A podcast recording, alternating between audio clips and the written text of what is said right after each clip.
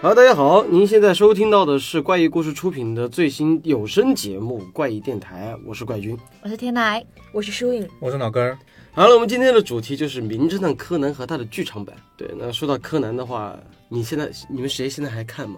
我根本就没怎么看过，我最近开始补，觉得还挺好看的。你是你是从 TV 版开始看的吗？我最开始的时候是看剧场，我现在开始补以前的那些，一集一集补。你呢？我看看漫画，动动画的，就是比较经典的结束，我再去瞄一眼。我唯一的记忆是他用那个箭射在那个树上，然后把那个尸体运到雪地中间。那是哪一集？我都记不起来是哪一多早集。之就是很早之前了，就是那个时候我的记忆还停留在一个叫做朱莉老师，啊？就甚至那个时候我都不知道赤井秀一就是那个嗯，他们那个老师冲时髦，对于我们来讲的话，其实柯南算是我们的入坑推理的作品了。但是随着这个时代在进步，对吧？它里面的手机也更新迭代，对吧？然后到今天为止呢，它的剧场版已经出了二十三部了，而且凑巧的是，今年刚好又上了一部金吉真这个大战怪盗基我德，倒记得。对这样的一个故事。然后当然，这个对它的口碑来讲的话呢，大家也是众说纷纭。嗯，啊、有人说它越来越像科幻片了，有人说， 有人说它越来越像就是动动作片这这，是动作片。对它商业化越来越严重了嘛。其实我们今天围绕的主题还是希望聊一下，就是柯南的早期剧场版给我们带来的一些什么样的感受。嗯，我想问一下，奶哥，你是哪一部入坑柯南的剧场版的？贝克街的亡灵吧，那部口碑确实挺高，我觉得很多人应该都是会被吃到那一部的案例然后开始的。我是从头开始补的， 你是你不是按你时间顺序吗你？是从哪儿开始入的？我就是知道需要看剧场版，然后然后我就从第一从部头开开始始看。我以前从来没有看过，这是我当初放话说我自己打算做回经典的柯对， 南没是有吧？错。 多少年前的事儿，我们不要再提到这个事儿了。久远，老根儿呢？俺也一样， 因为贝克街的亡灵。我是从那个水平先生的阴谋，你那个时候我们买的那个盗版碟，我不知道那个是盗版的还是正版的。那个肯定是盗版，我觉得小时候应该没有正版碟吧。对，然后买了之后，我突然在家里看的时候，被他的那个开场给震到了。这不是前面一段故事嘛？然后突然就是当当当当当当当当当当，我说哇，原来有这么有 feel 的吗？然后就突然被抓到了。可能那个时候我小时候就年纪太小，见识太 少。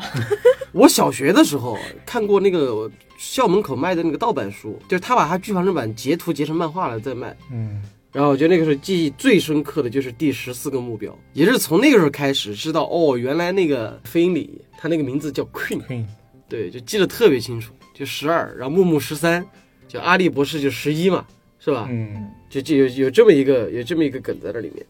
除了《贝克街亡灵》，你们最喜欢哪一部？迷宫的十字路口，为啥？因为你去过京都吗？怎么这样说 呢？嘚瑟，当然是因为我去过京都啊， 好像我们这里面啊，舒颖也去去过日本，是吧我也去过，我去京都就吃了顿饭就回来了。 真实状况，两个最喜欢推理小说了。妈的，没去过日本。 啊，舒颖呢？我最喜欢的应该还是世纪末的魔术师，为啥？记得不应该是说任何涉及到珠宝的东西 的剧集我都很感兴趣，别管是任何钻戒啊、宝石啊，然后这种彩蛋啊、珠宝我都很感兴趣。。不愧是怪异故事里面走在时尚前沿的女人。 啊，老根儿，我是瞳孔中的暗杀者。为啥？就是里面的各种感情线或者说呃伏笔剧情都设计的很好，虽然整体来说它的案件可能没那么好，但是我刚刚说那方面我觉得设计的挺好。老根儿还觉得从剧作方面，你难道没有别的吗？就是你去过日本吗？ 我就刚刚说了，我没去过日本。拿我当仁不让了，我就是贝克街亡灵。对，没办法，福尔摩斯嘛。嗯，我自己这个说一个插插外话，反正奶哥是本来就看的少，疏影呢是基基本上把它看完了。那这个问题我就只问我我就是问老根儿了，就是你从什么时候开始弃的？就拍的再好，你也不你也不打算看了他的剧场版。对啊，我我主要我没戏啊，我一直在看。哦，对哦，老哥是我们唯一一个去看了那个《感情之泉》的人对，那我我我弃的就特别早，因为我有一个整数情节，就是当当年在看那个第十部的时候，他不是打那个噱头嘛，就说的是，呃，第十部是所有侦探集结最全的一集，而且他那个海报也是全家福嘛，叫《侦探镇魂歌》嘛。就我就有种大结局的感觉。对我有一种大结局的感觉，而且他那个时候的噱头是反派知道了工藤新一的身份，嗯，就知道了柯南就是工藤新一，而且他一上来就说的是，他都没有任何那个，但但是我们后来知道是啥原因知道的嘛。我那个时候就感觉就像打了一个疙瘩，就跟现在复联四看完了之后，我我我我对他的那个就是下一个阶段我就没什么兴趣了。对，然后从那儿开始，直到那个站立的乐谱，哦，嗯，就是柯南那个那个用绝用对用音绝对应对，绝对应该，一个音痴居然有绝对音感，真的也是见了见了大鬼了，真的是。对我从这开始看，我就再也没看过了。就是不管是口碑再好，就比如说安室透的那个，嗯，就去年的那个，口碑和票房都很高。但是那个时候，我感觉柯南已经进入了流量时代。对，安室透的他那个人气是真的高。太高了，对，但是反正我是我是我是觉得，除非他真的可能回归到他原原本的推理。那我们今天还是扯回我们现在的那个主题，我们今天其实也就是我们刚才四个人分别说了四部对我们都挺感兴趣的这个剧场版。我相信大家也听出来了，就是这四部分别对应了我们这四个人的爱好，而且还特别深入，对吧？那我们当时就我就给他们出了一道题，就说让他们针对于这一部，看能不能聊一些剧场版之外的故事。那要不然哪个先？您请。啊，那输豆赢吧总。那那输赢输赢输赢，你先大概讲一下，就是这个剧场版大概讲的一个什么样的故事？世纪末的魔术师呢，它主要讲的是呃罗曼诺夫王朝的一个复活节彩蛋，然后记得发了一个挑战信，你们等着，我要偷这颗彩蛋了。对，嗯，然后警视厅呢收到这个预告函之后呢，就开始为此做准备，然后再想要就此伏击到基德之类的， 这这这就是故事梗概吗？。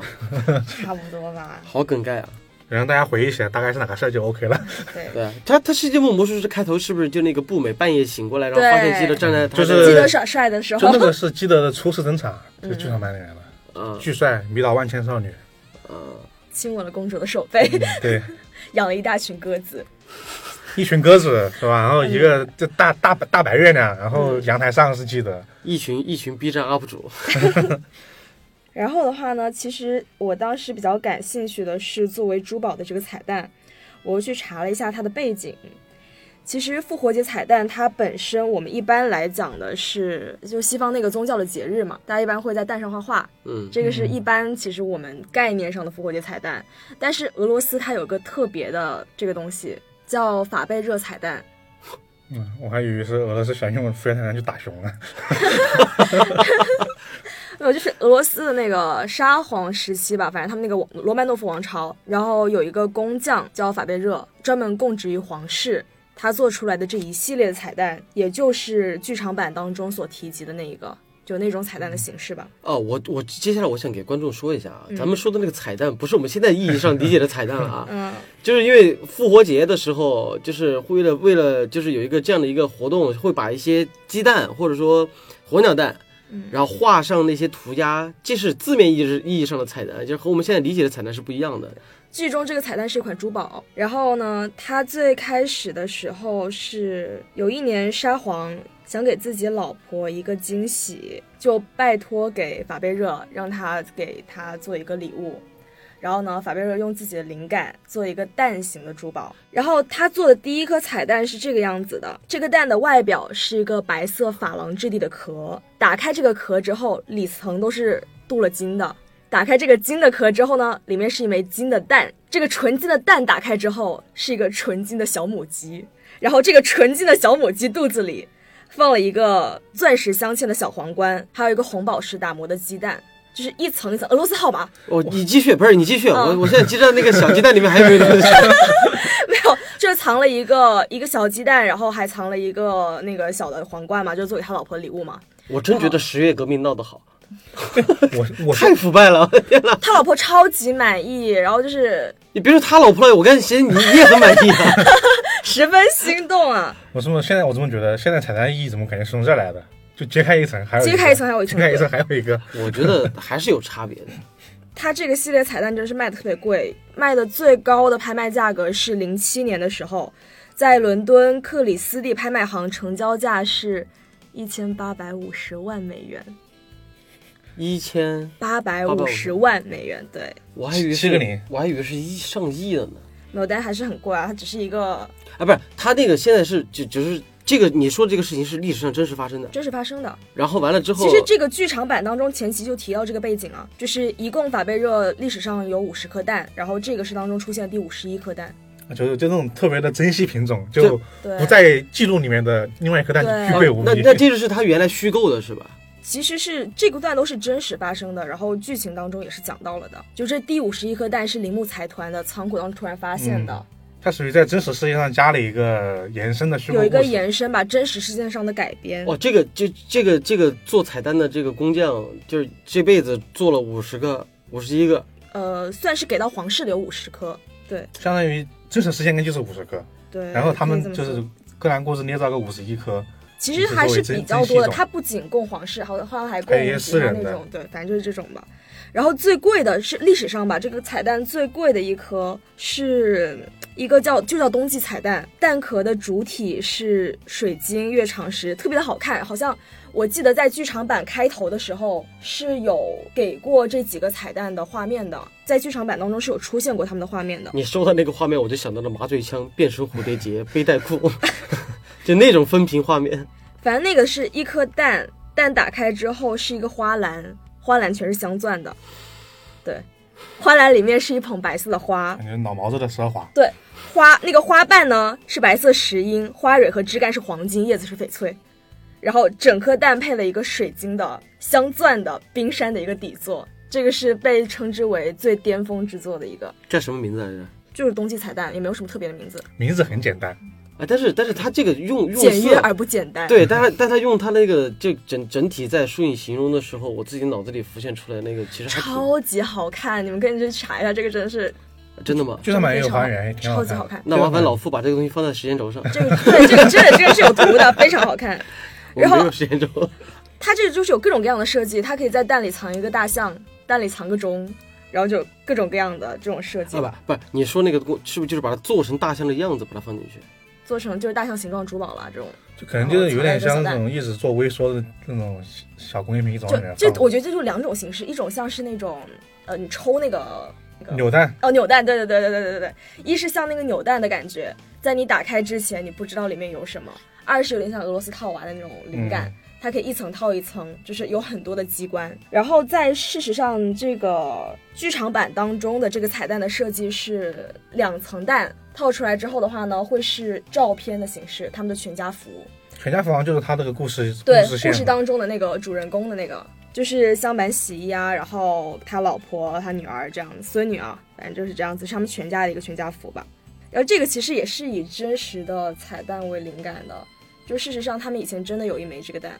就是长得大体上是这个样子，它是那个蛋上有一个有个旋钮，扭开之后，就会发出尖 叫，然后必须把这个尖叫放在呃浴室里面才能听到美人鱼的呼叫。扭开之后是三张照片冉冉升起，就从嗯蛋当中升起来。但那个时候你说这真实的那个时候有他应该有不是那么精 妙的机关我想吗他？应该不会有照片啊，有照片早就有了好吗？照照片我也不才一有那种微缩小照片了，老早就有了。哪个哪个你是去过故宫的钟表馆的？你你见识过里面那些钟表的工艺精致，能那精个致也到真哪的里？是，那个也真的是非常精致，我感觉看现这在都个没有办法做出来那么高精度的东西，可以自己走动，就自行走动那些东西，特而别厉且害。中国的也是西洋传进来的，嗯，那个钟表匠是有的工艺是机关的工艺很多是西方西方的，的，因为走齿轮了嘛，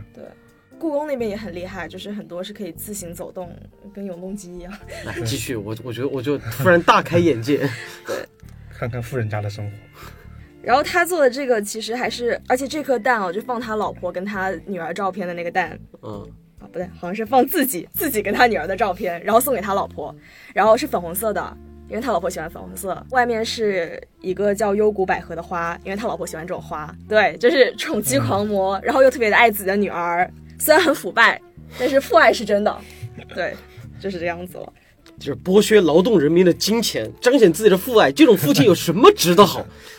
其实那个时代已经是罗曼诺夫王朝是俄罗斯史上最强盛的一个王朝，那就是强盛才有才有，就是才强有盛才有钱。才有钱搞这些。对，，但其实他又是比较挫，他比较倒霉，他其实是生在这个王朝的末期，溥仪溥仪，对，对，他就生在这个王朝的末期，他也不是特别的，就法贝热其实服务了两个沙皇，一个是两任帝皇吧，一任是亚历山大三世，一个是尼古拉二世，他们两个就是最后的两任皇帝。嗯然后完事儿之后就这个王朝就狗拜狗带了，十月革命。十月革命了，对干得漂 亮， 哎对，看说列宁同志，列宁同志对的思想是没错的，好吧？享受了一下有钱人的快乐之后，就被枪毙掉了哎。那这些彩蛋后来怎么就流离失所了呢？就是其实有一部分是放在了俄罗斯的博物馆，怎然么后也保留有下来的？这种资本主义产物， 因为他们没有被别的国家的人侵略过，没有有被抢走，侵略抢走，但是哦有一部分对是这有这是留很关在键的外东面西去的。对，嗯，没被抢走，那现在这些彩蛋都能看到吗？一部分一般都还是可以看可到能的。还是在图片都有现在都有高清的图片可以 看到。居然没有出现在大英博物馆，简直可惜了。以及美国博物 馆。对，其实这强个盗彩博物馆蛋，这个彩蛋真的也就是他们见证了那个王朝的辉煌吧。嗯，然后说怎么说呢？在这个剧情当中，就是这个彩蛋的制作者香坂喜一说，他是在当时十月革命的时候，然后把沙皇的公主三女儿救了出来，从俄罗斯救到了日本，然后两个人就结婚了。哎，我感觉， 我感觉各个国家出点事儿就把他丢到日本去。你看对对对，就把我们公杨贵妃，就到日本去了。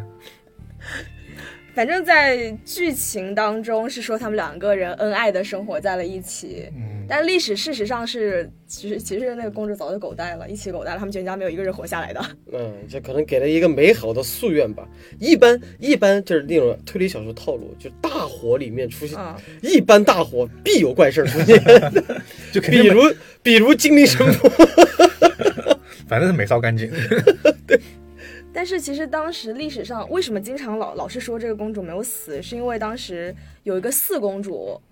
就总有人声称自己是活下来的那个公主。然后我就我觉得真的是，你看像那个朱允文，就穿越时空爱、嗯爱恋嘛，他其实也是从这个地方出发的，就可能也希望某些事情是，当你一个东西被烧的面目全非的时候，他总会寄予一些新的希望进去。就大家不喜欢，就就此就真的结束掉了，啊，对，给他一个给她一个延续性，这也这也也是给一个未来东西很多创作者也都很很多创作的空间嘛。我是觉得如果全部都真的就那么直接消逝的话，有点太残忍了。对，就英雄救美放在这个当中也非常的合理，就是早期的柯南是挺考究嗯 是的，真的很考究的。我以前以为它就是完全架空的，嗯随口编编的，嗯，然后结果去查了一下，发现都完全是建立在史实的依据之上的。它好其实也只在那个公主的后来的下落当中改编了一下，其他都是真实的。好，那我们就趁热啊，刚好这是刚才淑英讲的是《名侦探柯南》在一九九九年四月十七号在日本上映的第三部剧场版《世界末的魔术师》，那刚好老根儿要讲的就是第四部。在二零零零年，就两千年四月二十二号上映的《瞳孔中的暗杀者》，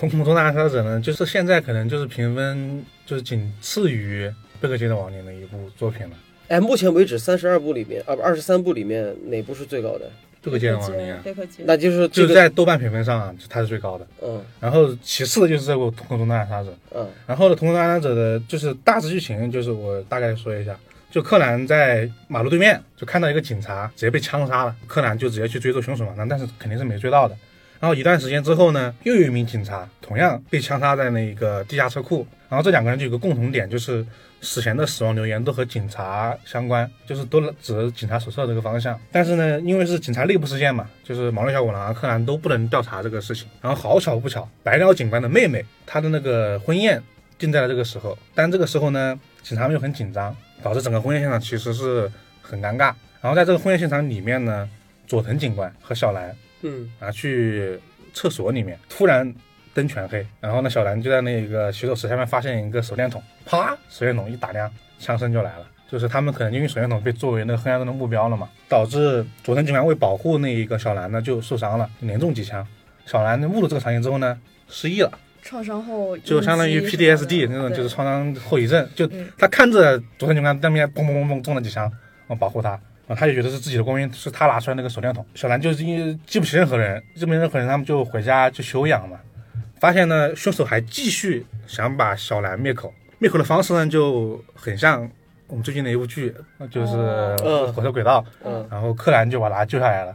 柯南嗯就推测凶手应该就是知道小兰看到他的脸了，就一旦小兰恢复记忆，就能那辨凶认手凶手就已经被辨别出来了。他们就从同时就开始一方面要保护小兰，然后另一方面还要调查这个凶手的真正身份。嗯然后呢，整个案件大概就是以此为基点了。我觉得他比较好的地方，可能就不是出在于他衍生的地方，他衍生的地方其实不多，更多是他对就柯南这个故事的这个起点的一些就是回忆的地方挺好的，回忆嘛，就是和他以前的一些线索，比如说游乐园，就是我嗯们柯南最开始出现那个游乐园，他这一次的主要发生地就在这个游乐园里面，这游乐园又出事儿了，这个游乐园出了好多 事儿了。居然还不倒闭，这个游乐园叫多，我先说说游乐园，这个这个游乐园叫多罗毕加乐园，它出现的次数很多。第这是一，虚构的一个游乐园对吧？呃呃，有一个现现实的，好像在大阪，然后它出现集数很多，云霄飞车杀 人事件啊，第一集就不用说了啊。然后那个有一个本厅刑事恋爱物语也出现过，然后还有一个侦探们的镇魂歌也出现过，真的吗？这首歌是这个乐园吗？是那个乐园是，啊，这个乐园出现集数极多。不然是后是是不是那个乐园不是那个那个新修的一个乐园没有，吗？它还它出现过，但是它不是主要场地。哦，然后《漆黑追踪者》也出现过，然后就连在《魔术快斗》的嗯 TV 里面也出现过这个这个乐园。哦，然后它这个乐园就是很有渊源，就从渊源就说到我们那个这个剧场版的开开头，讲的是还是新一时候的故事。就新一和小兰在那个游乐园里面玩嘛，为了庆祝他空手道拿了一个讲吗？冠军，嗯嗯然后就有其中有两个点就很好，一就是新一会用那个冰的可乐去碰小兰的脸，嗯，啊，这个我有印象嗯哦有，印象嘛？然后提醒他自己来了。然后第二个点就是说，新一要是要送小兰一个就获得冠军的礼物嘛，嗯就把他领到了一个广场上面来，嗯然后莫名其妙就开始倒计时，嗯，然后到了倒计时到最后一秒的时候，啪，就那种环形的喷泉涌上从去，涌上去了，他们就被围被围在那一个喷泉的中间。啊，新一就说：“嗯，这是我送给你空手道冠军的礼物。”然后他回忆这段事情，这是他们电话里面说的事情。富二代追人都这么追吗？我名跟侦探的浪名漫，侦探都是这样对，就是利用这些小东西的设计、小惊喜，小惊喜，对，这是我们剧场版的开头嘛。然后来到剧场版结尾的时候就，剧场版的结尾是他们是一直被凶手追到了这个游乐园，到处跑，最后又回到了这一个云雾喷泉这儿。嗯，然后呢，凶手只是带枪的，然后柯南就有一双力大无比的鞋子。日常装然后没备有，那那我觉得柯南赢了，嗯，对。然后，但是所以这个是他设计点了，就是怎怎么赢的？第一，他们被逼到那一个就是环形水幕之后，凶手已经举枪了，嗯然后这个柯南就利用这个喷泉每天的固定这个时间的那个水会喷上来。嗯就把凶手那一个视野全部挡住了，然后把那一个枪也就冲起来了，导致他们不能直接射击柯南。然后柯南就从小兰的背包里面拿出了一个一模一样的可冰口可可乐乐，嗯然后就把它丢起来，然后吸引凶手的那个目光，然后一脚把他那个踢开。他这一点上，就是说，一他在剧场上的伏笔肯定就是回换的很好嘛。二这件事情其实就是说，他第一次出现，其实就是新一和小兰的感情线，然后这一次同样也是，我感觉就算没有记得、没有看过之前他们感情线，但是看到那个时候就是凶手举枪就要按动扳机射击的瞬间，所有水幕对突然升起，就可能那这个感觉也嗯很好。就那个场景，就是编剧就是很很好的在设计这个地方，就是小我觉得无道论小道具的前后呼应嘛。对，然而后且是他，而且中间是关系他感情线的嘛啊，，这个让我想起了那个哪吒里面的那个毽子，啊哦，，对，对吧？就是那个小道具前后呼应它。同时涉及到剧情以及感情，而且这一集不只是还有一个点，就我们刚刚说那个白大警官妹妹的那个婚礼现场，嗯然后飞鹰里和保利小曼都有出场嘛，嗯小兰和小圆就呃原子小圆去了，小兰和原子都问，就是说当初就怎么毛利小丸现在这副丑样子，当时怎么把把你就追到手的，就怎么求婚的。嗯嗯，然后当时就说飞鹰里就就说毛利大小王就说了一句：“我比任何世界上任何人都要喜欢你。”这样的一句表白因，为他是我儿。那就娶到他了。但这个时候，小兰当时就瞬间新一那个脸就浮现在面前了。但这个时候，柯南是没有听到这这个对话的，嗯不知道。嗯然后之后呢，柯南在拼拼命的保护那个小兰不被凶手就是射杀到嘛。嗯这小兰就问，因为她失忆了，就说：“哎，你为什么要豁出性命来保护我？”嗯，因为我比世上任何一个人都爱然你。后这个事就开始了，就新一新一的脸就出现在就是那个剪影上，两个人一重叠，然后出现这一句话，名场面。就是我喜欢你，比地上任何一个人都喜欢你。你就他这个设计就很好，你想他没有听到过毛利小五郎讲这句话，啊，但是两两个人就历史总是惊人的相似。对，爱的在表述方式是一对样的，在侦探们的这种表述都都是一样的。也就是趁着失忆了乱表白。对，然后这句话在这句话这句话在日本还挺就还原的，因为这句话就是我个人推测原型是一部漫画叫《棒球英豪》，嗯，嗯，然后里面有个人叫上山打野， 嗯他嗯对里面的女主角叫浅仓乃就说过这句台词，然后就说嗯，我差点以为是第九十九次求婚。啊，反正也是一个这样的一个漫画，就是很出名，也是小学馆的，就是和柯南是一个一我个看我们那个年代看过，啊，对呃对， 我们那个年代的人看过《半球银行》。朱光英好，就是代沟了这代这沟这了句表白就当时就很受欢迎，就是就大家都记得，我觉得他可能是在这一个这方面，嗯，然后就可能吧。对就是可能那个时候，日本其实挺爱搞这种纯爱类的。对他日的本对于爱的表述都表述挺都这种的，喜喜欢用大量词， 就顶高，绝对千年是吧千年一遇，嗯，那还有别的吗？就是对于故事推理线上，你有没有什么？推理他倒是没有很多，然后我想说第二点就是刚刚就苏颖说到，嗯就趁着失忆表白这件事情。嗯我当时没太注意为什么他剧场版里面的设计就用小兰失忆串联起新一过往的故事，就是嗯新一其实不是就不是柯南不是有药可以变回嗯，新一那个样子吗？嗯，所以我还想问问你们，你们还记得他第一次变回新一是什么案件？就和那世界个吗服部平次登场那次嘛，外交官被杀的时候，他发烧，然后服部平次给他喝了老白干 嘛。啊对，就那一次啊，那一次就是说柯南那是你是你第四十九集，嗯，然后那个时候就，我觉得他这个薪资算不算老老就是头孢头孢配酒， 啊对哦，他就是属于老白干，就是喝了那个，酒精加那个感冒他药其实吃呗了药了的，就他其实吃了感冒药了的，啊对啊，然后再再喝老白老白干之后就开始哇，这哎突那然一下仔细回想起来，服部平经次黑衣人组织解药医， 配方已经对吧？这然后其实这个时候在这这一集的时间在一九九七年二月份的时候播出了这一集，嗯然后等到柯南第二次变回新一，已嗯经到了科七月版的第一百九十一集了，一个叫《微命的复活》的一个连续的一个就是一个长篇集数。他对第二次变回新一是什么时什么时候？这一次就是有的官方出了，相当于出了一个正式的设定，就是灰原哀嗯研发出这个药、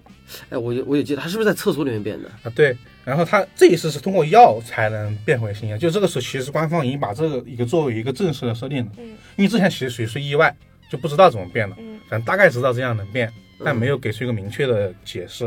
然后这一次就给了个明确的解释。然后这个一百九十一集呢，播出时间是在两千年的五月份。哦，那这个电影刚好是在两千对年的四月份然。后这时候我们再看这个电影是两千年的四月份上映的，然后考虑一下它的制作时间，那应该在一九九九年就已经在做了嘛。嗯所以他这一集的时候，一这个柯南变回新一这一个官方这一个设定还没出，嗯但是我们又要讲一个他之前的一个事情，就是和新一和小兰这件事情，嗯所以就选取了一个小兰失忆，然后柯南就凭着这样一个神奇能说出表白的一个台词，就是绝无仅有的。啊，这个都是没有你自己第二推测的，还是本来就是？没有，这个是我推测，但是我觉得这个推测是很合理的，他确实是没有的，因为此后哎，我觉得，但是如果是按照那样推测，我就是从剧本层面上来讲的话，那小柯南就失忆的小兰来讲的话，我觉得这个还是因为他比新一站在他面前讲会更那个呀。但是你也会参考一个大的设定啊，嗯就你没失忆，你的身份不就暴露了吗？不是他，我觉得他失忆才是他这个的一个一个主线呢、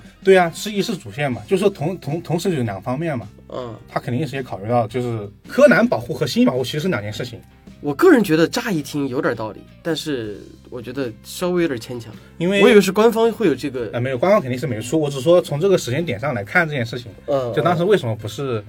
呃这样一个点，因为在我们刚刚说到那个就是他官方出药变大这一集嗯叫《微命的复活》，嗯里面这一集是不知道你们有没有印象，就是他们演一个话剧，然后柯南是呃呃小兰演的是一个公主，然后新一演的是一个骑士，哦哦哦我有哦印哦象，这个我有哦印有象，印象吗这个哦我记得这一集也是新一去保护小兰，因为他们有下了一个药，无差别杀人毒药，嗯，那个手法我就不说了，看嗯，你们有印象。有印象，我是但记得有那部漫画的那个封面。那一部他就是一直被作为那种就是那种很大的那种截图摆，所以就是他穿了一个骑士的衣服，把小兰穿婚纱的那种公主的衣服抱在胸前，嗯就是这一集恰巧就在这个电影版的一个月后上映的。然后它的剧情也主要也是说新一和小兰的这一个感情线，然后他作为一个骑士去救她，然后其中还涉及到新一向小兰表白，不过我觉得这个时候没有事没有这个时候的设定都还是很合理的，就是因为柯南还没有那个变大的药，他只能是以那个柯南的小孩子的身份，对，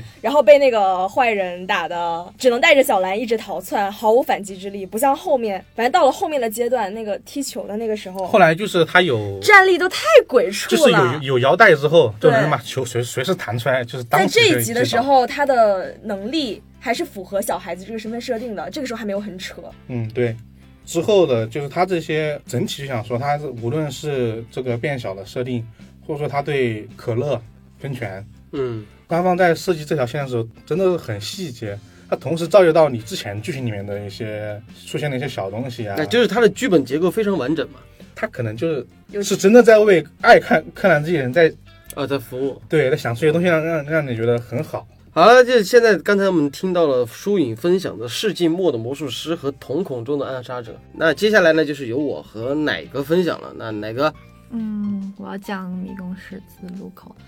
之前好像日本这个剧官方好像有做一个调查，就是日本人最喜欢的三部剧场版，然后第一名是那个《纯黑的噩梦》，第二名是《贝克街的亡灵》，第三名才是这部《迷宫的十字路口哎，为什么纯黑的噩梦居然是日本人最喜欢的？》，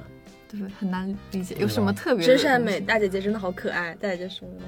你就可能牵扯到 牵扯到主线剧情了。呃，那我继续介绍一下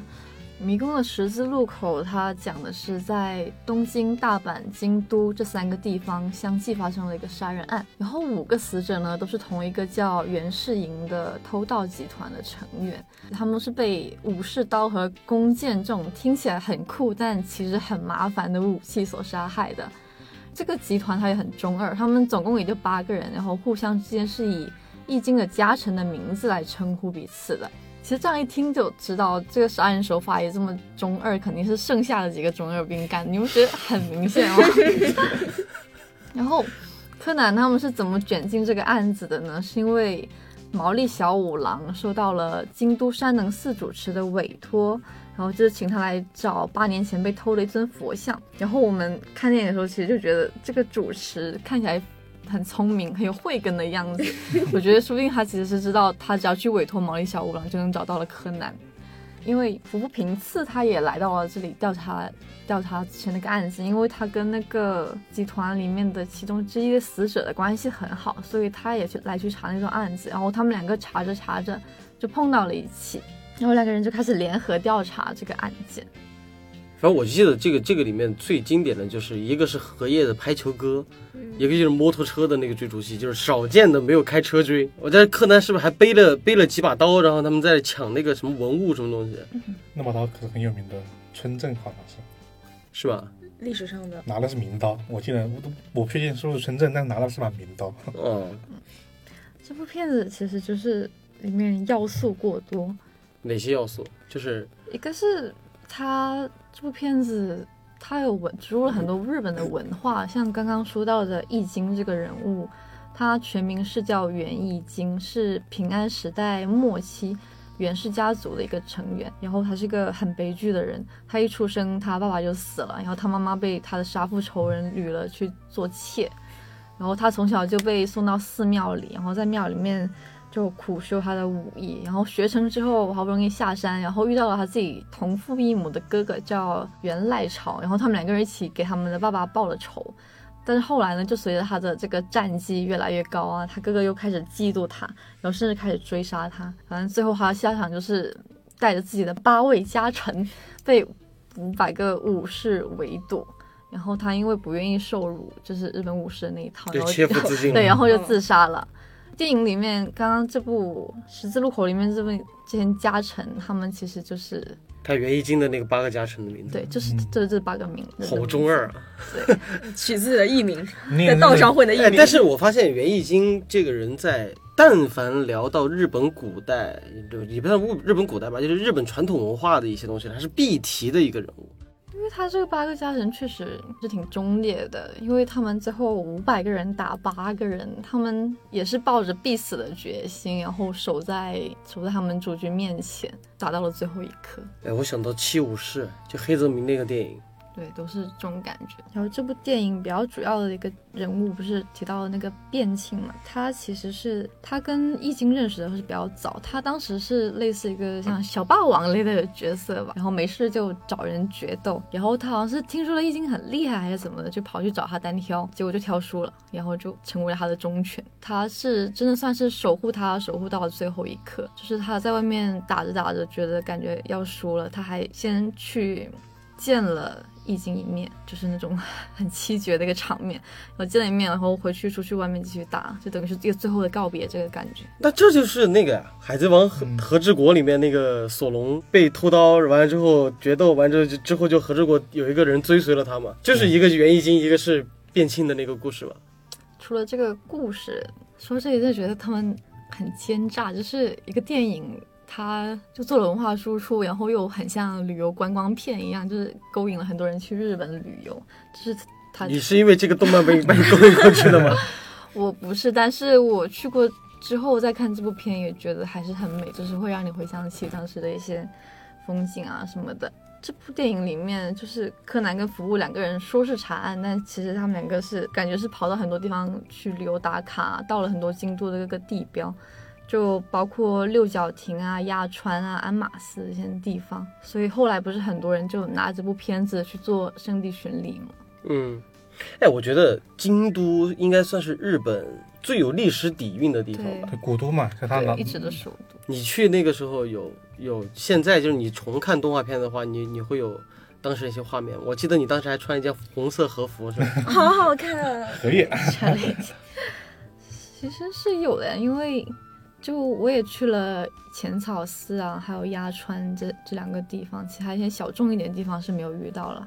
就真的是很漂亮，而且你会觉得很有点遗憾吧。他们那边保留的这么好，然后我们这边反而看不到以前的东西。觉得他们文化输出真的做的很好，就是你看了，你觉得这个作品不错，你想去了解它背后的东西，对然后你对会对嗯去查。就可能作为本土的作品，还是要得本从本土的文化出发，对而啥且也不了解。而且它后来的剧场版，就是它剧剧场版最大的特色，就是它所有的取景点都有它最后它它到那个最后放主题曲的时候，嗯，嗯它，都会放一些真实的图片进去。日本旅游局给了赞助应吗该？是 CD 上都有，因为它其实用这些地标建筑，也更能激起观众的代入感带入进去这个故事中去。嗯反正我记得东京塔，反正每天上班的时候都想，哎，我上班这条路好像柯南这边死过人。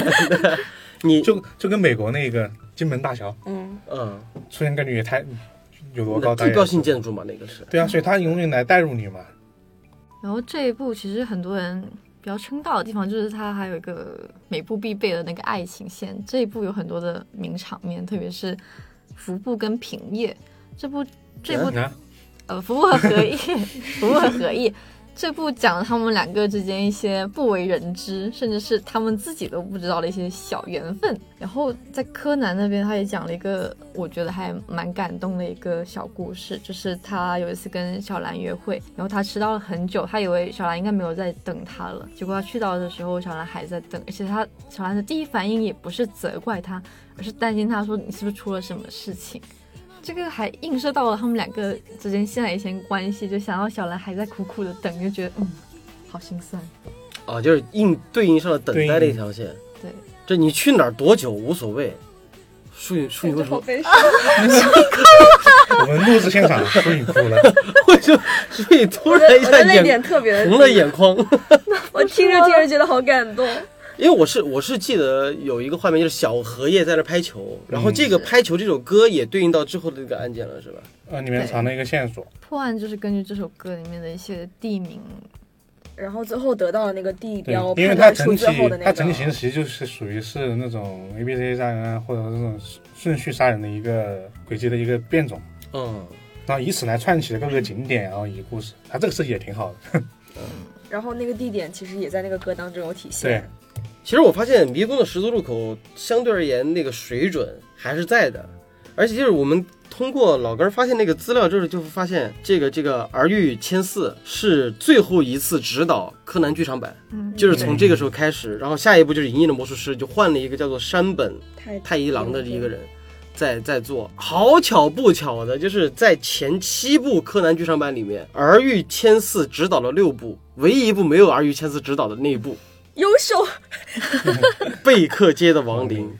对，叫野泽尚，也是他唯一一部指导柯南剧场版的一个人。嗯，那刚好在国内，就刚才柯那个奶哥奶哥说了嘛，那那个在日本的话，《贝克街亡灵》是排在第二的，那当然在很多国内的粉丝的眼中，《贝克街亡灵》是排在第一第的。一，嗯，那我们就由我来给大家讲讲啊，这个《贝克街亡灵》。这个《贝克街亡灵》，我觉得它里面怎么讲呢？是刚好这是《名侦探柯南》的第六部剧场版，然后很多人都是这个里面入的坑吧。对，那这个故事大概讲的就是有一个公司啊，开发了一个虚拟体感游戏叫《简》，小兰仗着自己有钱的朋友，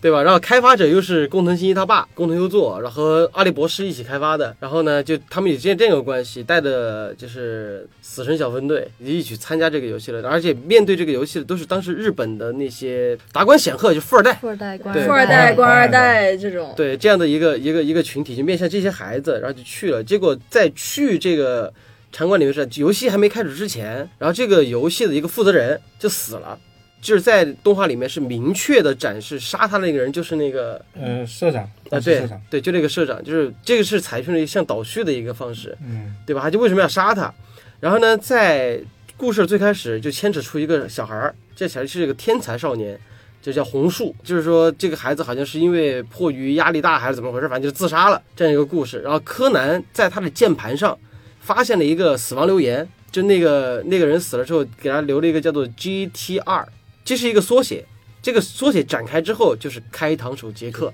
所以说当时柯南就回忆到啊，这个简的游戏里面一共有五个关卡，其中一个关卡就讲了一百年前的伦敦，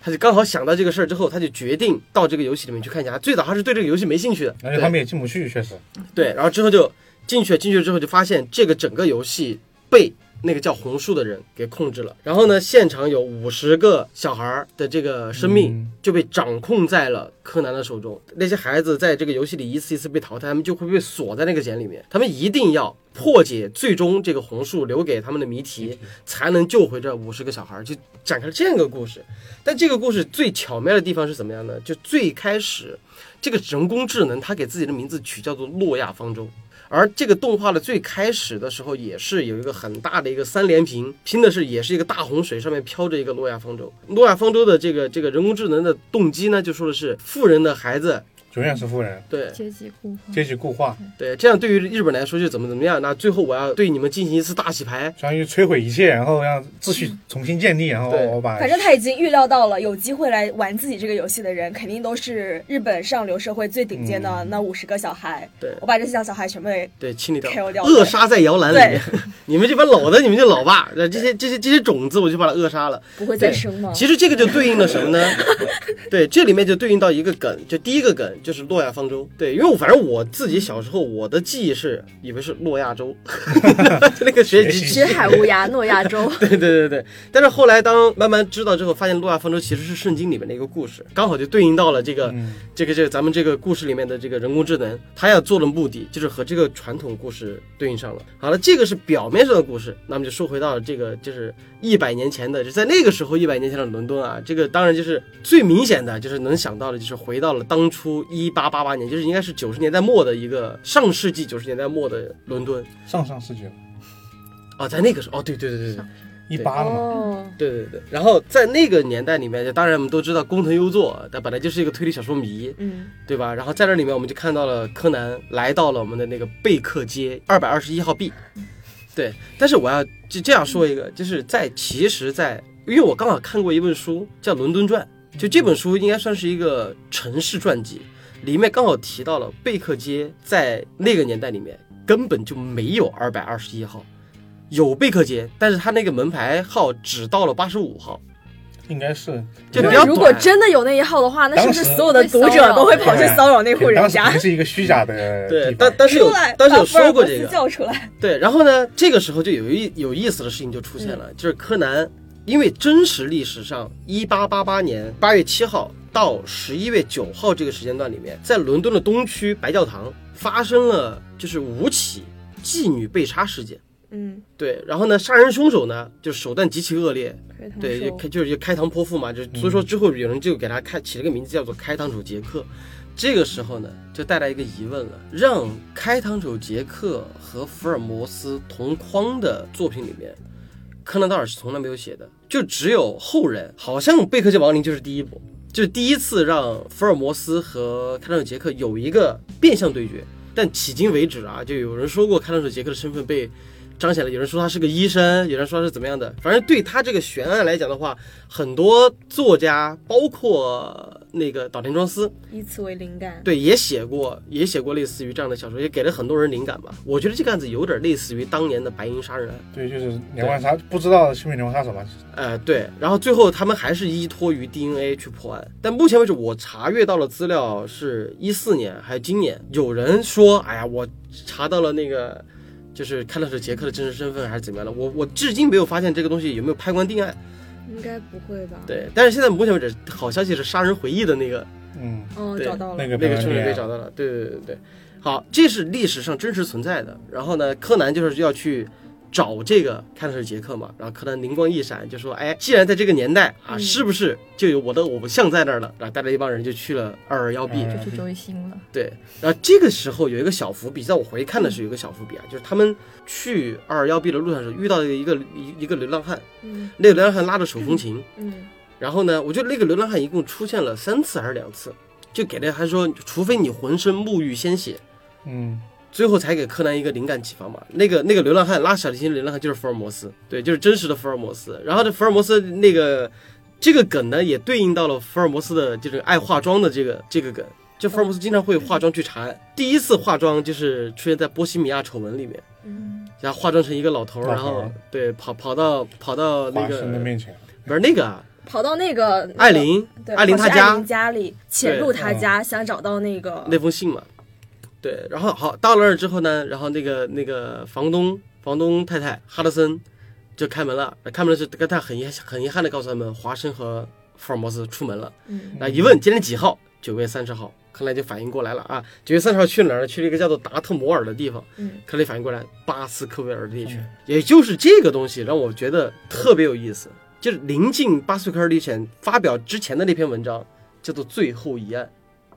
这喵在哪？我还没点给到。点就在最后一案是福尔摩斯和莫里亚蒂一起掉下了莱就森是，哦写死的那哦一次，对，就跳下了那个莱森巴赫瀑布。嗯，然后结果呢，就是之前点到为止我也说过，就是他写完之后，结果就被各种就是砸窗户、堵着门催更，然后包括那哎个那然后个皇后催更，然后他妈也催更，主要所是有人皇一起催更皇，后也催更的，对皇，官方催更最为致对，命，就直接写信给他，就是让他复活。所以说，在时隔了将近八年时间，他是一九零一年的八月份开始开始写这个《巴斯克尔猎犬》，零二年的四月份才把整个发表完。他这个是个中篇，然后之后在那个一九零三年一月份写了《空屋》。那个福尔摩斯正式回归，所以说这个节点就变成了一个非常奇怪的一个节点是什么呢？很多人说巴斯克维尔猎犬不是柯南道尔写的，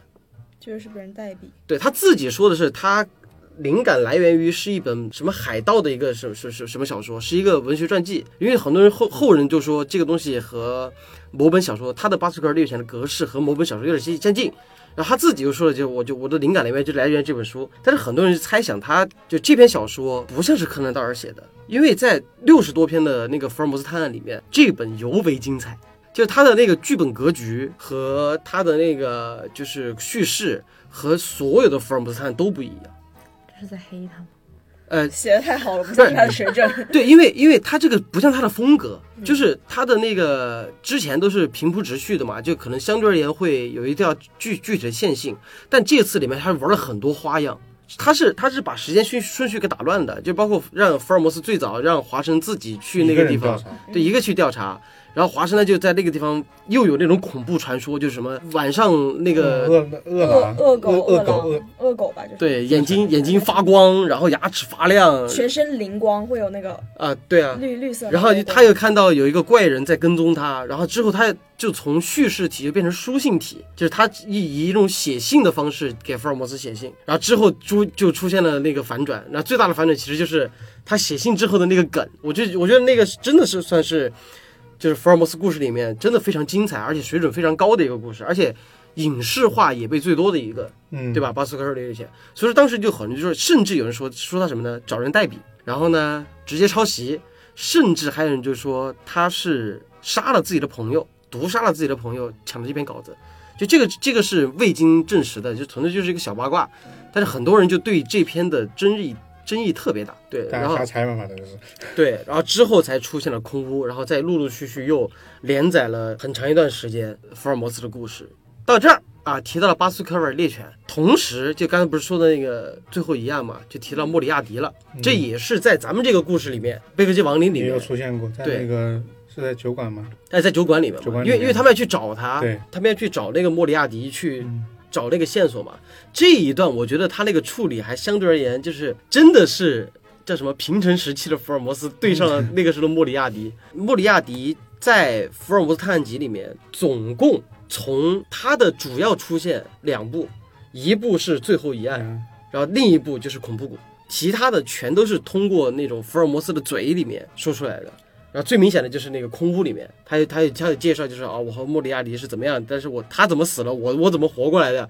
然后呢自己也去捣毁了，就是所谓的这个这个这个他的那个犯罪组织，对，但在《福尔摩斯探案集》里面的莫里亚蒂的塑造，他就是一个纯粹的，就说什么犯罪界的拿破仑。他在《恐怖谷》里面，就是他的福尔摩斯的第四第四篇中篇小说，其实有点儿把莫里亚蒂再一次塑造，就是让这个莫里亚蒂这个角色更加的鲜活一些，然后才会让他形成了一个就是福尔摩斯强劲对手的这样的。其实福尔摩斯强劲对手不止他一个，嗯，对，还有好几个人，但是莫里亚蒂给别人留下的印象是最多的。艾琳其实也算一个，艾琳不算是对手，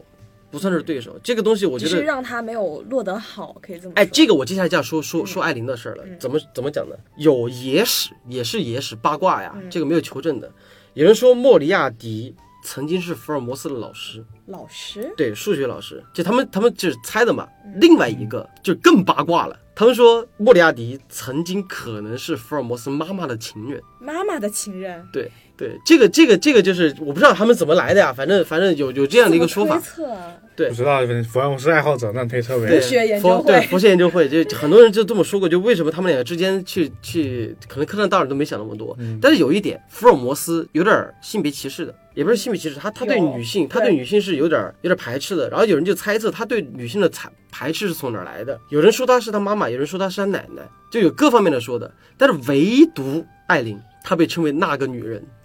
对，那个女人就是在华生笔下，福尔摩斯唯一一次对女性有尊重的另眼相待吧，算是对，另眼相待的那个，所以说这个东西才会给了后人很多的创作发挥空间，尤其是在《神探夏洛克》里面，